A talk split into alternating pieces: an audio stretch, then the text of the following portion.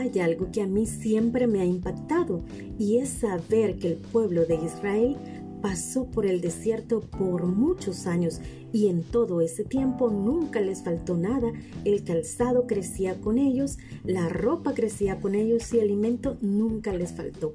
Usted y yo quizás ahora estamos viviendo un desierto porque hay una crisis a nivel mundial, una crisis económica que a usted lo puede llevar fácilmente a preocuparse, desesperarse, afligirse, a deprimirse, pero el Dios que tuvo el pueblo de Israel es el mismo Dios que tenemos nosotros, sus hijos, ahora y Él está al cuidado de nosotros. En nuestra casa no ha faltado nada. Quizá hoy no podamos verlo de manera literal, que la tinaja se vuelva a llenar de aceite, que la harina nunca se acabe. Quizás no lo podamos ver así, aunque sí hay casos de personas que aún en esta actualidad ven esos milagros de manera literal, pero nosotros también lo vemos de otra forma, pero es siempre el mismo milagro de provisión.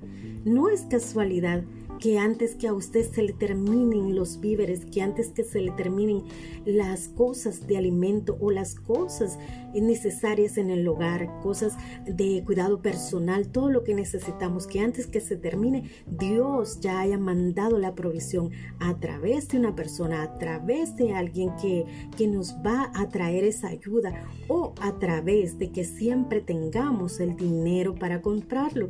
Ese también es un milagro de diferencia diferente manera, pero siempre es el milagro de la provisión de Dios. Así que dejemos de preocuparnos tanto porque Dios está al cuidado de nosotros.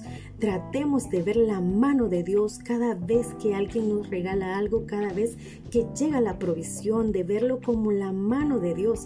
Y cada vez que nosotros somos agradecidos con su provisión, eso despierta el corazón de Dios y Él sigue bendiciéndonos. Así que no nos preocupemos tanto el Dios que dio provisión al pueblo de Israel es el mismo Dios que hoy en día está dando provisión a su casa y a la mía. Bendiciones.